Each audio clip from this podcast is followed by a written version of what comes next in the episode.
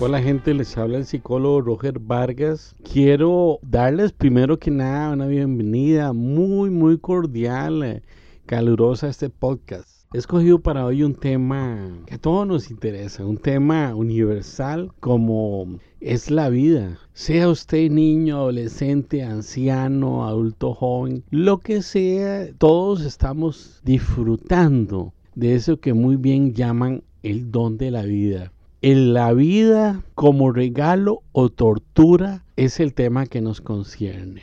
Hay gente que todos los días se, levanta sin una esperanza. Y la idea, la idea, repito, es inyectarte esperanza, un sentido de vida, que la vida sea alegre, que cada vez que despiertes digas, este, bueno, otro día, pero no otro día tortura, otro día regalo, otro día disfrutar la, la vida como un don, como un regalo, como algo precioso que tenemos todos. Es, es muy importante y quiero iniciar con esto.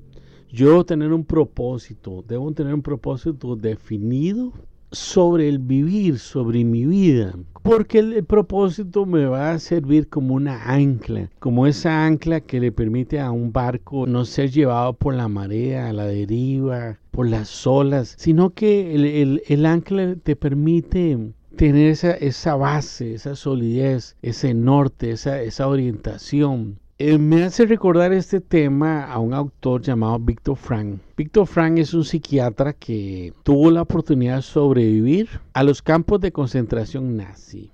Pero eso no es nada, que, porque quizás otros sobrevivieron. Este hombre la pasó muy mal, muy mal. Vio desfilar hacia los hornos de cremación a su esposa, murió quemada por parte de los nazis. Vio desfilar a sus hijos hacia los campos de cremación. Obvio, se sufrió como persona que había perdido lo más valioso de la vida que puede tener un ser humano, como sus hijos, su esposa. Y él empezó a pensar que ante tal adversidad, ante tal situación tan dolorosa, tan agresiva, tan hostil hacia él, que él debía tener un propósito en la vida. Dice la historia que Víctor Frank, él cambiaba los cigarrillos, perdón, la comida por cigarrillos. Y no era para fumarlos, sino sencillamente para coger el papel, ese pedacito de papel y anotar una idea.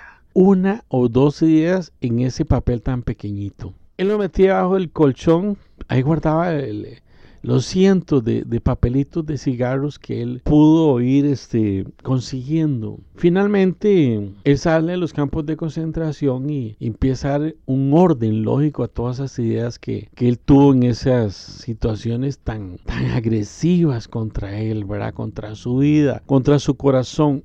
Alguien nos dijo, hay que tener un propósito de vida. Hay que tener un norte, hay que tener una guía alguien llamó a la vida y, quiero en, este caso citar una frase. Esta frase dice, no pidas una carga ligera, sino una espalda fuerte. Y yo creo que eso, eso se trata la vida. De ser fuerte para enfrentar lo que puede ser hostil, lo que puede ser difícil para nosotros como, como es la vida. Vuelvo a leer esta frase que me encantó. No pidas una carga ligera, ¿Qué quiere decir aquí el autor anónimo de esta frase? No pidas este, que la vida sea fácil, sino una espalda fuerte. Y mis amigos, así es la vida. Yo dependiendo como yo la mire, como yo tenga una determinación hacia esta vida, así va a ser mi actitud, así va a ser mi comportamiento que yo tenga hacia esto que, que, he llamado tal vez un poco dramático el tema la vida como un regalo o una tortura. Y podemos decir, hay muchas circunstancias adversas contra mí. Sí, claro, claro, eso es cierto. Que hubo un complot contra mi persona. Está bien, está bien. Eso es, eso es realidad. Pero también va a determinar mucho mi actitud. Ahora, pensando en voz alta, en, una escena que se dio hace más de casi dos mil años o no sé cuánto. Habla de un momento de alguien que pasó a la historia como, como un gran personaje del Nuevo Testamento, Pablo. Pablo y Silas, que era su compañero de viajes, encarcelados en la cárcel del puerto de Filipos. Pablo y Silas eh, estaban con grilletes, estaban en una, en una cárcel este, de ese tiempo que no creo que hubiera tenido pantalla gigante, ni internet, ni nada de eso, sino que era algo horrible, el frío, posiblemente habían ratas. Eh, es, es, una posibilidad que los grilletes les apretaran. Dice el relato que ellos cantaban himnos a Dios. En medio de las circunstancias adversas mantuvieron una actitud positiva, porque su propósito era alabar a Dios, era servir a Dios. Así la vida, amigos. Así la vida. Alguien por ahí comparó la, la, vida con un viaje. A mí me encanta esa ilustración de, que, de un viaje. Que yo me subo a un vehículo y empiezo un viaje, que es cuando yo nazco. Un viaje que pueda tener muchas paradas, muchos capítulos, muchas circunstancias buenas o negativas. Pero es mi vida. Es mi vida. Y quizás algún momento de mi infancia o mi juventud no tuve el poder de cambiar esas, esas circunstancias, de, de, estar sobre, sobre lo negativo a través de mi actitud, a través de un corazón determinado, firme a lograrlo. Tú que me estás escuchando, hay esperanza. Por más oscura que sea la situación, por más dura y hostil que sea, escucha muy bien esto, hay esperanza. Hay siempre una esperanza. En lo más intenso de la oscuridad, siempre habrá un rayito de luz.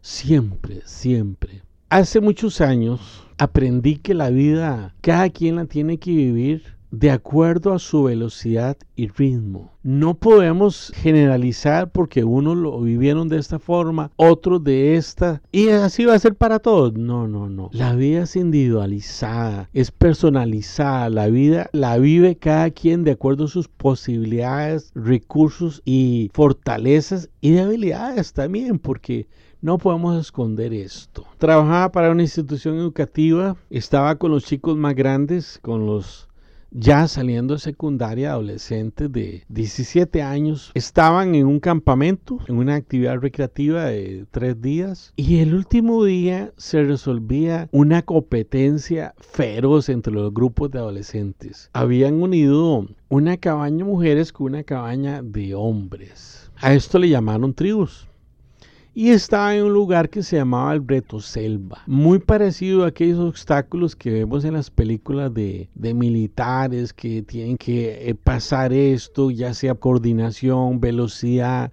un atrevimiento, fuerza. Iban a las tribus ganando. Ellos salieron con muy buen ritmo, muy buen tiempo, y parecía que sea un empate o ellos podían ganar, tener la opción de ganar. Eran tres muchachos, tres jóvenes varones y una señorita. De pronto salen de una curva corriendo llenos de barro. Todos muchachos la llevaban de la mano. Ellos eran más altos, eran más musculosos. Entonces la estaban presionando a correr hasta lo máximo. Yo miraba la escena como, como en cámara lenta.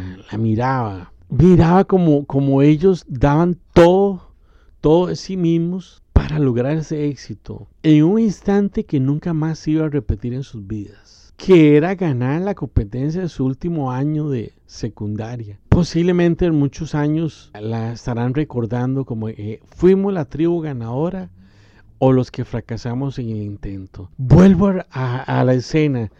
Yo la miraba así con detenimiento como si, si esos segundos, esos microsegundos se dieran en cámara lenta. Los dos chicos la jalaban y el tercero la empujaba. A pocos metros, como unos 10 metros de la meta, pasó lo imprevisto. Gracias por acompañarnos en el programa de hoy. Para continuar escuchando la siguiente parte de este programa, acompáñenos mañana por aquí mismo. Se despide el psicólogo Roger Vargas, psicólogo y consejero. Y recuerde que me puede contactar directamente al correo psicologiaroger.gmail.com. Dios me les bendiga y chao.